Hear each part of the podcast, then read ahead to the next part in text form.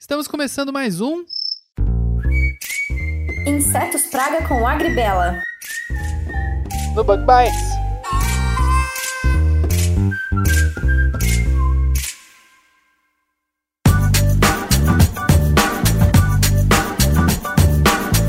Olá pessoal, estamos começando mais um Bug Bites e agora com um novo projeto que eu espero que vocês gostem bastante. É isso aí, Gabi. É um prazer muito grande a gente estar aqui hoje. E hoje a Gabi e eu vamos trazer um novo projeto no Bug Bites. Principalmente para quem gosta do assunto entomologia agrícola, esse aqui vai ser um prato cheio, né, Gabi? Com certeza, tem muita novidade por aí, muita coisa boa, muita informação e conteúdo, obviamente sempre embasado em ciência e muitos estudos, né? Com certeza, Gabi. Eu tenho certeza que esse vai ser um material muito legal para quem está estudando agronomia, para quem está estudando para ser técnico agrícola, ou até mesmo para dar aquela reforçada num conceito, ou então para relembrar, ou então mesmo para conhecer, né, sobre as tão importantes pragas agrícolas. É isso aí. A gente sabe que o Bug Bites tem um público bastante diversificado, né? Então, não apenas o pessoal que é do agro, mas muitas outras pessoas de outras áreas. Mas sem dúvidas, esse projeto vai trazer informação para todos vocês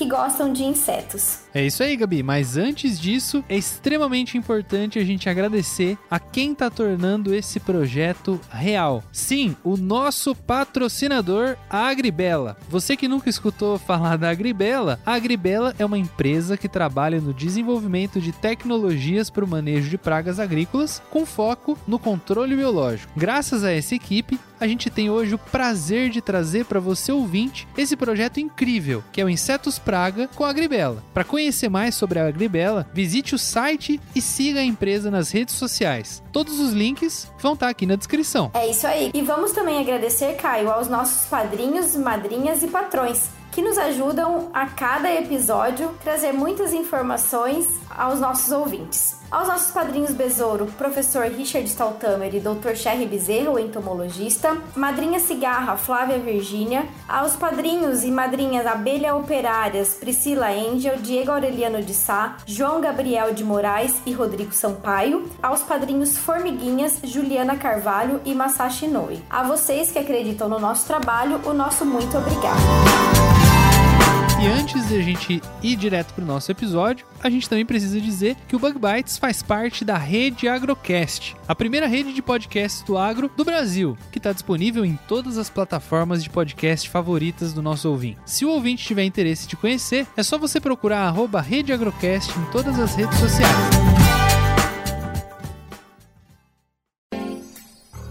Esse episódio é patrocinado por você ouvinte. Sim, você mesmo que está escutando a gente e que divulga o Bug Bites para todos os seus amigos e amigas. Vocês fazem a diferença para que o Bug Bites atinja mais pessoas e continue crescendo. Não se esquece de que o Bug Bites está em todas as plataformas de podcast, inclusive no Spotify. Aproveita e manda esse episódio lá no seu grupo do WhatsApp. Vocês não têm ideia de como isso ajuda a gente. Muito, muito obrigado pelo apoio.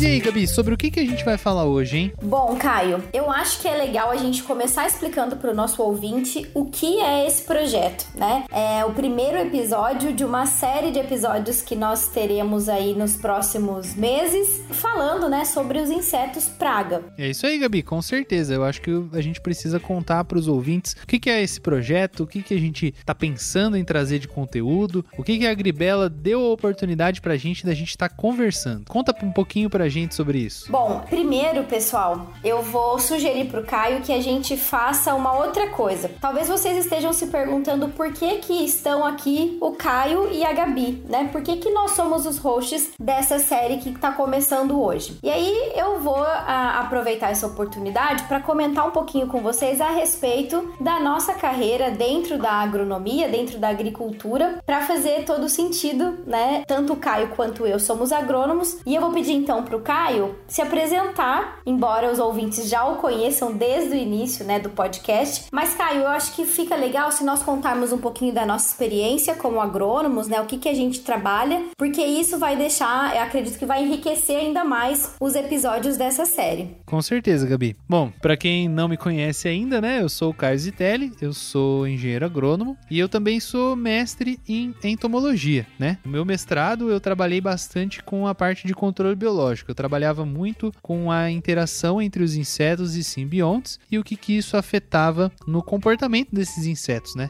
É sempre muito importante a gente entender como os insetos se comportam nas diferentes realidades que acontecem nos ecossistemas para a gente poder entender melhor como usar eles como ferramentas no controle biológico. Eu trabalhava principalmente com tricograma, que é uma vespinha que parasita principalmente lagartas, e eu também trabalhava com uma outra vespinha, que se chamava Afelinos, que é um de pulgão. Também é uma praga muito importante. Me formei lá na Exalc, fiz a graduação lá e também fiz o meu mestrado lá. Logo que eu terminei a, a pós-graduação, o meu mestrado, eu trabalhei mais ou menos aí um ano e meio como líder de MIP em uma empresa multinacional bem grande e eu era o líder dentro dessa de uma de, na realidade duas fazendas, duas áreas que a gente tomava conta lá na Bahia, uma área irrigada de produção contínua e lá eu tive a oportunidade de trabalhar com diversos projetos, é, trazer diversas tecnologias novas, implementar bastante ideias novas, né? Principalmente pautadas no manejo integrado de pragas e na minha quedinha de sempre que foi a sustentabilidade e o pilar mais importante que eu fui atrás para trabalhar lá foi justamente o controle biológico. Eu tive a oportunidade de, de desenvolver projetos incríveis que até hoje eles desenvolvem, eles já evoluíram muito desde que eu saí de lá. E aí, mais ou menos há um ano, eu precisei por motivos familiares deixar a empresa e aí eu vim para Franca, onde eu moro hoje, e hoje eu sou produtor rural. Olha só. Olha que legal. Hoje eu sou produtor de café. Então hoje eu tenho a oportunidade de trabalhar com o MIP no meu dia a dia, mas não só com o MIP, né? Também com toda a parte de nutrição do solo, toda a parte de maquinário, a parte de gestão. Hoje em dia eu tô à frente aí de uma área de café que é bem pequena, bem singela, mas hoje eu tenho aí o orgulho de dizer que eu sou produtor rural. Mas sempre pensando na entomologia, sempre atento e ficando de olho nas coisas, né? Sim, inclusive a gente vai ter um episódio onde nós vamos falar sobre as pragas do café, né? Então, tem o controle biológico, já dando spoiler, né? O controle biológico no café hoje está crescendo bastante, então tem muita coisa para falar. Ah, tem bastante coisa pra gente falar sobre controle biológico, sobre sustentabilidade, sobre ecossistema, sobre você fazer um manejo e principalmente você dar as condições para que o controle biológico realmente funcione, né? Pra gente trazer mais equilíbrio, que é um pouquinho do que falta na maioria dos lugares onde o pessoal ainda não conseguiu implementar muito bem essas tecnologias. Mas esse é um papo mais pra frente, né, Gabi? Sim, e só para falar, para deixar aqui pro nosso ouvinte, pessoal, o Caio produtor de café, mas ó, a equipe do Bug Bites ainda não recebeu nenhuma amostra desse café não, a gente fica só passando vontade com as fotos dele. Pior que é verdade, eu infelizmente eu não tô tendo oportunidade de ir no correio, cara. Eu não consigo ir no correio, porque agora do, da, da, com essa situação que a gente tá vivendo, o correio abre, abre tarde e fecha cedo. Aí, meu, o produtor rural tem que estar tá muito cedo no campo, não tem como eu ir no correio, ainda não consegui, mas eu vou, eu vou pedir para alguém que possa que fique na cidade o dia inteiro para enviar, porque eu já tô, ó, tanto que já pegaram no meu pé com essa história do café, eu vou ter que resolver a situação, vai estar tá difícil. É, não, não falam muito bem do café aí, a gente fica aqui só passando vontade. Então, tô cobrando em público, que aí a cobrança é maior, né? Não, agora, agora, eu, agora eu me comprometi, agora eu tô ferrado mesmo. Ai, meu Deus. Mas tá bom, vai. Gabi, conta para os nossos ouvintes, então. Agora eu já falei um pouquinho do meu background, das minhas experiências. Conta um pouquinho para os nossos ouvintes qual que é a sua formação, o que, que você faz da vida, quem é a Gabi no mundo da entomologia. Legal. Bom, eu sou bióloga, né? Minha primeira formação é em ciências biológicas e eu me formei na Universidade Estadual do Norte do Paraná, em Bandeirantes, que hoje é a cidade que eu tô residindo, né? Eu tava em Londrina fazia alguns anos e agora há alguns meses tô aqui em Bandeirantes por conta de alguns projetos projetos e estou como docente também, faço parte do corpo docente aqui da, da UEMP. Então voltei para cá. Então me formei aqui em biologia. É, é, é, muito gostoso assim a gente voltar, como dizem, né? O bom filho a casa torna. E eu tô muito feliz de, de estar aqui ao lado de, de, de, professores que foram meus professores, né? Então é uma experiência muito legal. Depois que eu terminei a graduação, isso lá em 2010, eu trabalhei alguns meses, oito meses numa biofábrica de Cotésia flavips, né? Que é a vespinha que a gente libera na cana de açúcar. Que nós vamos também ter um episódio especial para cana. E é, tem muita coisa. O controle biológico na cana é sensacional, né? Então, sensacional. Sem dúvidas vai ter muita coisa. Maior programa de controle biológico do mundo. Do mundo, somos exemplo, né? E a gente tem que falar isso com muito orgulho mesmo. É isso mesmo. Então, trabalhei nessa biofábrica e depois passei no mestrado, fui para Curitiba, fiz o meu mestrado lá na, na Universidade Federal do Paraná, trabalhando com, com insetos sempre, né? Fiz na entomologia. E no meu mestrado eu estudei um pouquinho da, das espodópteras, né? Espodóptera eridânea, cosmioides e a frugiperda, que são três espécies que atacam diversas culturas. É, então eu estudei comportamento, né? o desenvolvimento dessas espécies na, na soja BT, que na época ainda não era uma realidade, né? Então o que, que poderia acontecer com essas pragas na soja que estava começando ali a ser comercializada. Então trabalhei com isso e um pouquinho também do efeito dessa, dessas plantas transgênicas sobre inimigos naturais. Finalizei o mestrado, comecei o doutorado na UEL, aí foi quando eu é, fui para Londrina, né? É, fiz o doutorado na UEL, terminei o doutorado em 2017. Junto com o doutorado, eu fiz graduação em agronomia numa instituição. É, foi uma loucura, foram quatro anos assim, bem loucos, né? Isso é muita loucura é, pra foi mim. Puxado, foi puxado. Olha, mas sabe que foi uma, foi uma fase insana, mas foi muito gostoso, assim, porque eu fiz muita coisa, conheci muita gente. E esse network, assim, que a gente tem nessas possibilidades, nossa, é, agregam muito na nossa vida. Então foi, foi louco. Gabi, eu, eu, não sei como que você fez isso, cara. Eu fiz MBA recentemente, né, pela FGV, mas é de gestão empresarial. Eu fiz MBA e eu trabalhei ao mesmo tempo. Foi uma, uma loucura, cara. Eu cansei de dormir uma e meia da manhã e ter que acordar acordar 6 horas no outro dia e, e ficar fazendo um milhão de coisas à noite. Eu não sei como que você conseguiu sobreviver, cara. Parabéns. Olha, que loucura.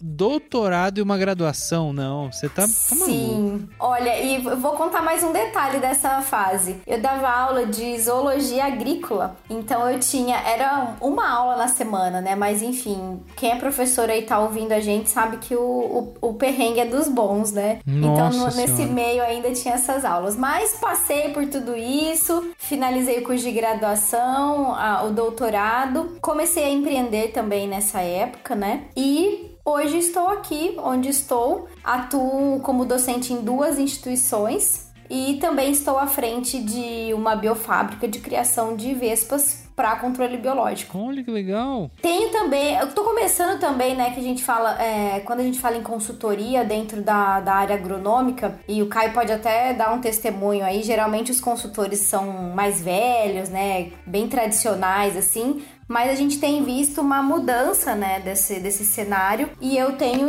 começado também, a, tenho duas safras que áreas pequenas, né, algumas propriedades menores, estou começando também com essa questão da consultoria para o manejo de pragas. Então, colocando em prática tudo que eu aprendi nas graduações, nas pós-graduações e tudo que a gente tem desenvolvido também, né, nesse, nessa linha de manejo sustentável. Não, Gabi, isso, isso realmente é muito legal e na realidade o, o que eu tenho para falar para você é que muitas vezes da, da experiência que eu tenho a gente costuma pegar pessoas que tem que tomar muito cuidado, né, com quem dá consultoria, porque tem consultorias e consultorias, né? Mas o que eu tenho visto é que geralmente as pessoas que elas dão consultoria, elas estão mais no campo, tá? Porque existem dois tipos de consultor. Existe o consultor que ele trabalha com você, ele te dá uma assistência, um projeto, e ele é uma pessoa que ele não costuma ir muito ao campo, e tem o consultor que ele vai ao campo e ele vive um pouco mais a realidade. E muito felizmente, uma surpresa muito grande para mim quando eu trabalhei tanto tanto na empresa dos outros como hoje como produtor rural, foi ver que os produtores rurais, mesmo senhores de 70 anos, de 60 anos, eles são pessoas que eles estão muito ligadas na tecnologia. Eles estão muito atentos às novidades, às coisas novas. Eles são pessoas que eles é, vão em feira, eles se informam. E geralmente o consultor que está no campo ele tá trazendo mais tecnologia. E isso é muito contrário ao que a maioria das pessoas imaginam, né? As pessoas imaginam que o ambiente do campo é um ambiente que tá atrasado, que não tá inteirado na tecnologia, que não sabe das novidades, mas muito pelo contrário. Eu tenho trocado ideia com muito produtor e geralmente assim, é, por exemplo, Hoje, o manejo de entrelinha que eu faço no meu café é o manejo de entrelinha que um senhor de 73 anos faz e ele faz há 25 anos, Gabi. 25 anos ele trabalha o ecossistema do café dele. Você tem noção? Ele faz pulverização de produto biológico três vezes por safra. Ele fala para mim que ele faz no solo porque ele quer ter micro-organismos no solo. Isso é um senhor de 73 anos que tem 36 anos de café. Então quem é que tá atrasado? É, com certeza.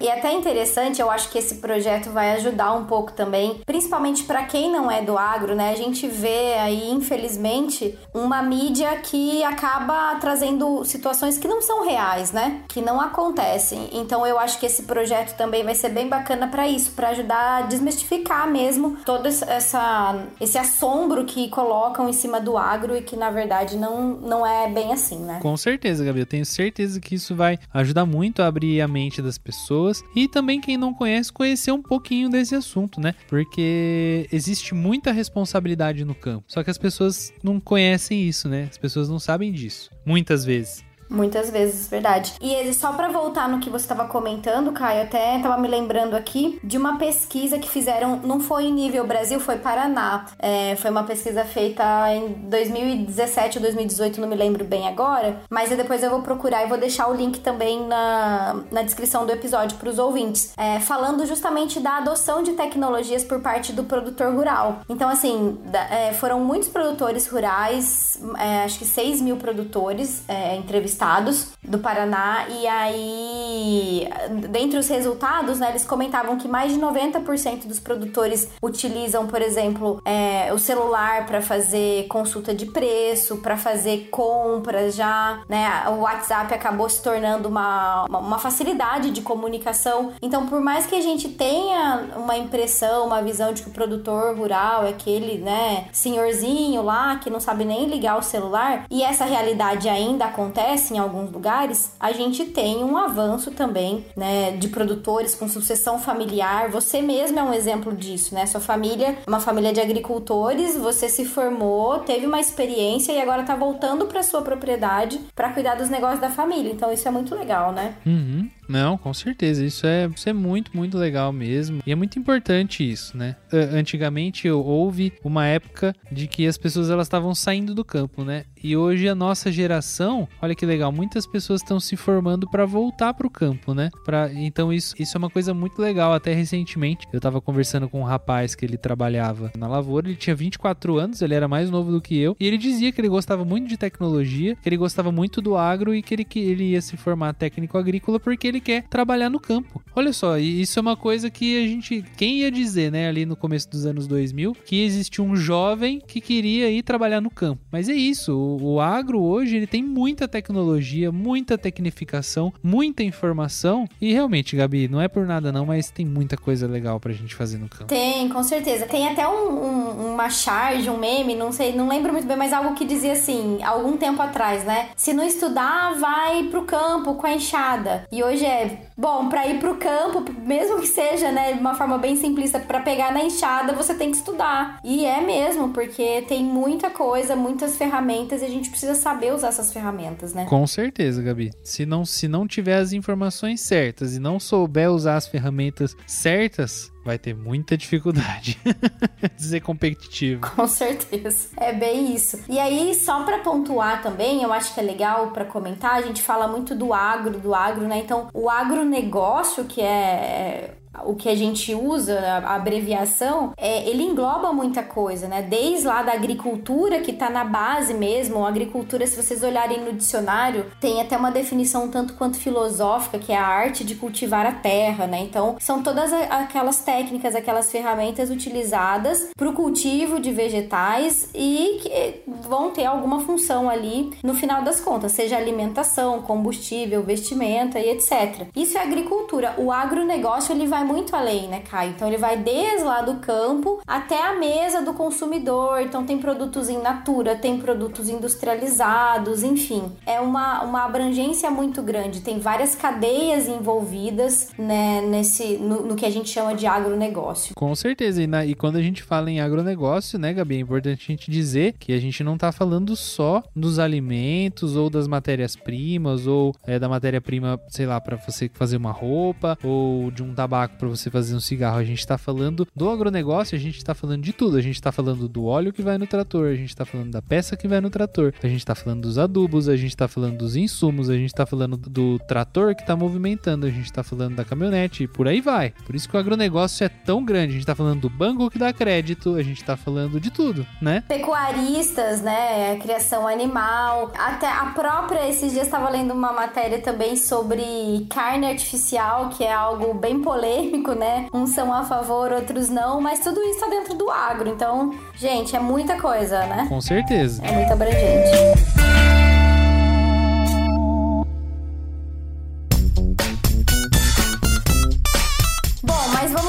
aqui no foco do nosso episódio, né, da, da nossa descrição do que, que é o, o, projeto e o porquê que ele está acontecendo, vamos falar um pouquinho sobre a importância das pragas. Primeiro, quando a gente fala de importância das pragas, parece até meio estranho, né? Tipo assim, poxa, mas tem importância, né? Às vezes a gente, quando fala em importância, a gente pensa logo em algo positivo, né? E, bom, importância engloba tudo o que tem alguma representatividade. E quando a gente está falando do campo, da agricultura, nós temos inúmeras pragas, né? Aqueles organismos indesejados que, se a gente colocar dentro de um pacote grandão, entram aí os insetos, as plantas daninhas, é, as próprias próprias doenças, enfim, tem uma gama enorme, né? A gente vai focar aqui nos nossos episódios dentro do projeto nos insetos praga, vamos dizer, nos artrópodos pragas, né? Porque a gente também tem aí alguns ácaros que, que atacam culturas. E o que, que você pode dizer pra gente, Kai, sobre a importância dessas pragas? O que, que elas representam mesmo dentro do cenário agrícola. Gabi, é uma coisa que muito pouca gente conhece, né? Muito pouca gente sabe, mas as pragas elas são tão importantes, mas tão importantes na agricultura, que elas chegam a representar 30 a 35% de um orçamento de lavoura, de um orçamento de safra. Isso quer dizer que a cada 100 reais que o agricultor investe, ele coloca dentro da lavoura dele, de 30 a 35 reais ele está pensando em pragas. Um terço do investimento, do custo dele é com praga. É muita coisa, né? É muita coisa. Se você imagina que você tem um orçamento familiar, que dentro do seu orçamento você gasta de 30 a 35% do seu dinheiro com saúde, com remédio, com médico. Com o produtor rural é do mesmo jeito, só que ele gasta esse tanto de dinheiro que é um, é uma, um valor astronômico com o agrônomo que vai ajudar ele, com um pulverizador, com um monitoramento, com um programa de monitoramento que ele usa,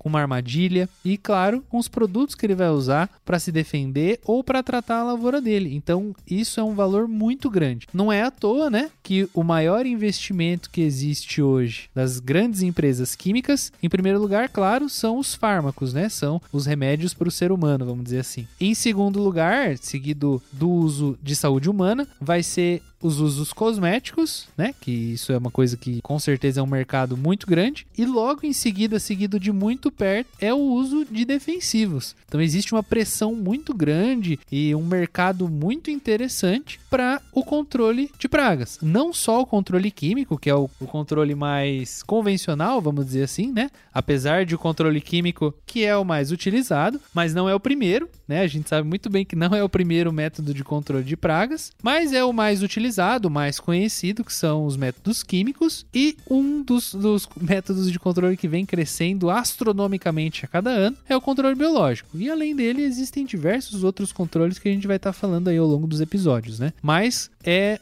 um mercado que gira aí seus trilhões de dólares ao ano. Sim, e só para comentar também, Caio, Acho que é legal porque, assim como tem uma, uma visão muitas vezes é, errada da, da agricultura, né, do agronegócio como um todo, esse assunto, né, do, do, dos defensivos químicos também é bastante polêmico, né? Então, então alguém pode estar pensando, poxa, mas são, é uma série que vai falar de manejo biológico e agora vocês estão falando de químico. A gente está pontuando justamente porque faz parte da realidade é, do agronegócio, né? A gente tem casos em que o manejo de, das culturas é feito 100% de forma biológica? Sim, temos casos, vamos comentar, vamos falar de produtos e produtores orgânicos, mas só para vocês terem uma noção, existem, isso são dados de uma pesquisa que foi feita em 2019, salvo engano, pela CropLife, existem catalogadas mais de 1.100 pragas e doenças. E as soluções que a gente tem, soluções biológicas, existem para aproximadamente 8% de todas essas pragas e doenças. Ou seja, a gente tem muito ainda para desbravar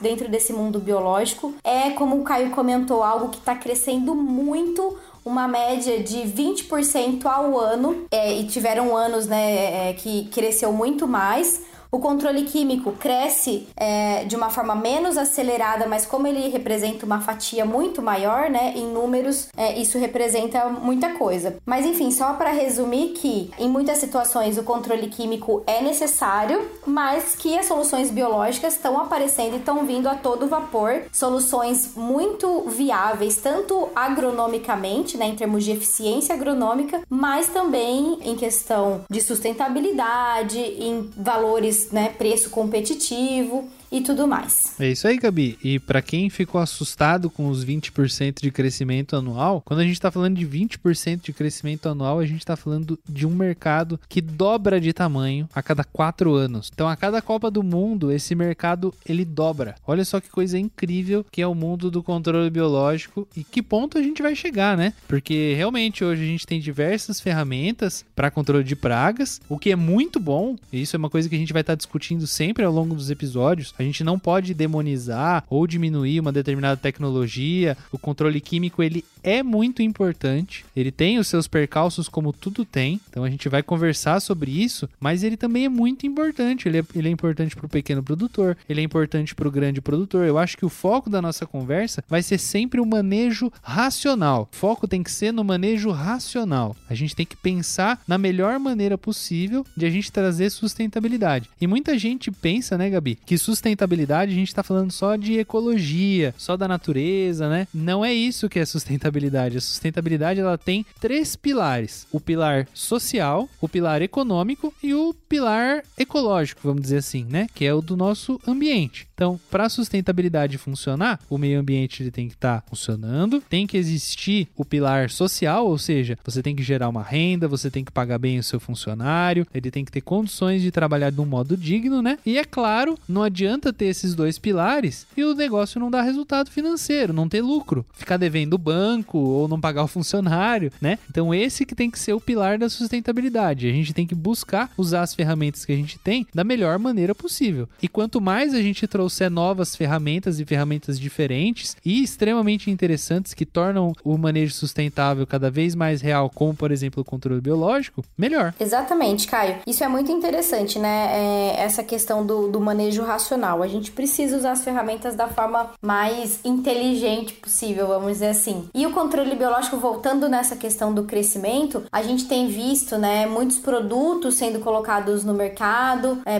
produtos eficientes, sustentáveis e também é, existe um, digamos que uma, uma crescente no sentido legislativo, né? As leis também estão acontecendo, essas mudanças na, na legislação, para não para facilitar, mas para oficializar o controle biológico e dar a ele né, as possibilidades que, que lhe cabem. Por exemplo, é, em 2020, né, o ano passado, teve o decreto do que foi criado o Programa Nacional de Bioinsumos. Eu acho que é legal, vamos colocar também o link para o pessoal dar uma olhadinha. É um, um decreto decreto de número 10.375, se eu não me engano, e ele define o que são os bioinsumos. Então fica ali, porque até então a gente tinha dúvidas, ah, mas será que, por exemplo, um extrato vegetal é, um, é considerado um bioinsumo? É, e aí esse decreto ele definiu bem essa questão e até ele, ele coloca que é todo o produto, processo ou tecnologia de origem vegetal, animal ou microbiana que é destinado na produção ou no armazenamento de produtos agropecuários são bioinsumos. Isso abrange então desde a da produção agrícola, da pecuária, da aquicultura, florestas. Então é muita coisa. E aí dentro desses bioinsumos a gente tem os produtos biológicos, né, que são também divididos aí em categorias. E quando a gente está falando especificamente do controle biológico de pragas, a gente tem os produtos microbiológicos e os macrobiológicos, que inclusive a gente já teve episódios aí do Bug Bites falando sobre é, esses agentes de controle, como é que eles atuam, né? Sim, Gabi. E, e o bom da, dessa oportunidade que a gente está tendo aqui desse projeto do Insetos Praga com a Gribela é que a gente vai tentar trazer aí profissionais que vão falar especificamente da atuação desse tipo de, de tecnologia na agricultura, né? Então não deixa de ser um aprofundamento ainda maior do que esses temas super interessantes que a gente falou, né? E você estava falando da importância desses decretos, né? Então muita gente questiona, né? Ah, por que, que é importante o governo fazer um decreto desse tipo? Justamente porque através dessa regulamentação, para que, que serve o regulamento? O regulamento ele segue o regulamento no futebol. Para que, que ele serve? Para todo mundo saber as regras do jogo, né? Para todo mundo que for jogar poder jogar no mesmo nível,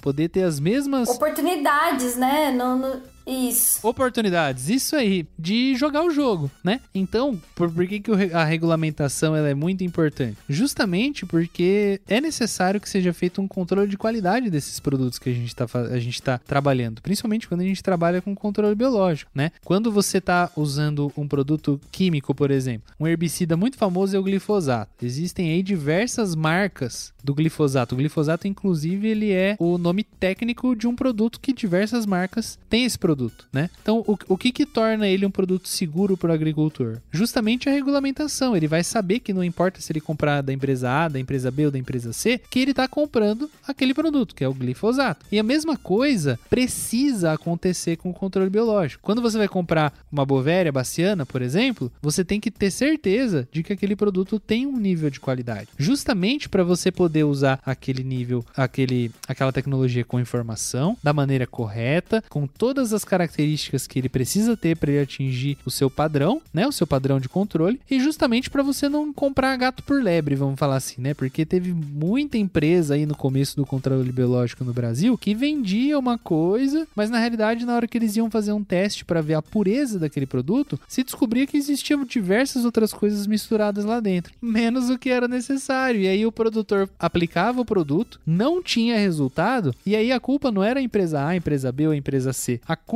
era da tecnologia. E é exatamente o contrário que a gente está procurando. A gente tem diversas literaturas aí, anos, a gente tem mais de centenas de anos de controle biológico sendo usado no mundo inteiro. A gente tem relatos de controle biológico na China, há 1500 anos atrás. Só que o que a gente precisa é de qualidade e principalmente de profissionalismo. Então, regulamentos desse tipo vão auxiliar muito esse tipo de trabalho. Com certeza. E vão torná-lo cada vez mais possível e mais eficiente, né?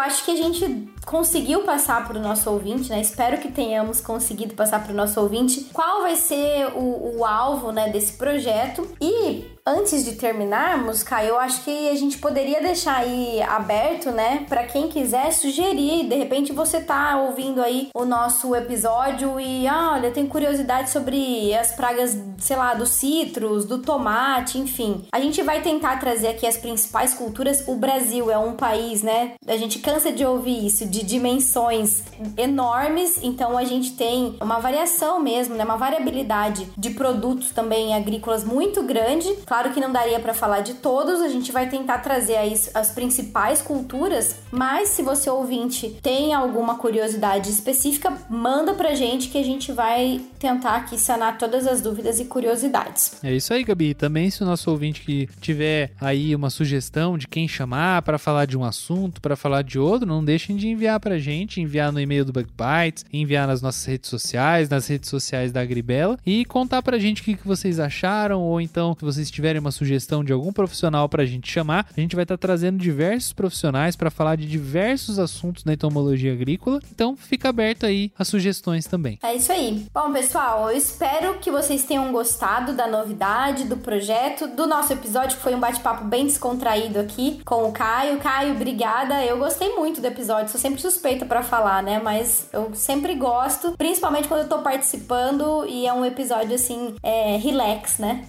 uhum, com certeza, Gabi. Foi muito legal a gente gravar e eu tenho certeza que vai ser muito legal. Eu, a gente foi pensando em escrever esse roteiro, fomos pensando em quem chamar. Eu já tô aqui, cada vez que a gente conversa de um assunto, eu penso numa pessoa que a gente pode chamar para falar de um assunto, né? São tantas coisas que a gente pode falar de insetos praga. A gente pode até, sabe, tem diversas coisas. É um mundo tão grande. Eu acho que isso vai ser muito interessante a gente trazer isso para os ouvintes. E foi muito, a gente tá muito feliz de a Agribela ter dado essa oportunidade pra gente, de a gente falar de um assunto tão legal e que interessa tanto, principalmente quem trabalha com agro, né? Com certeza. Vai ser muito proveitoso, sem dúvidas. Então tá bom, pessoal. Vamos ficando por aqui. Deixo a vocês o nosso agradecimento. Sigam aí as redes sociais, para quem está chegando no Bug Bites pela primeira vez, seja bem-vindo. Ouça os nossos episódios anteriores e mandem suas sugestões. É isso aí. E por último, não deixem também de seguir a Agribela, que é a nossa patrocinadora e que trabalha com, no desenvolvimento de tecnologias para o manejo de pragas agrícolas, com foco no controle biológico. Até o próximo episódio. Valeu, pessoal. Tchau, tchau. Tchau, tchau, pessoal. Valeu. Até a próxima.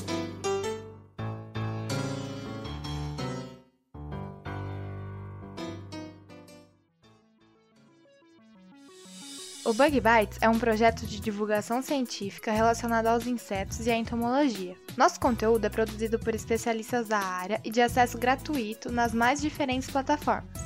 O apoio de nossos ouvintes é muito importante. Se você gosta do nosso conteúdo, considere apoiar esse projeto. A partir de R$ reais mensais, você pode apoiar o Bug Bites na plataforma Padrim. O link está na descrição do episódio. Este podcast foi editado por Orelha, o Estagiário. Edições de podcasts e criação.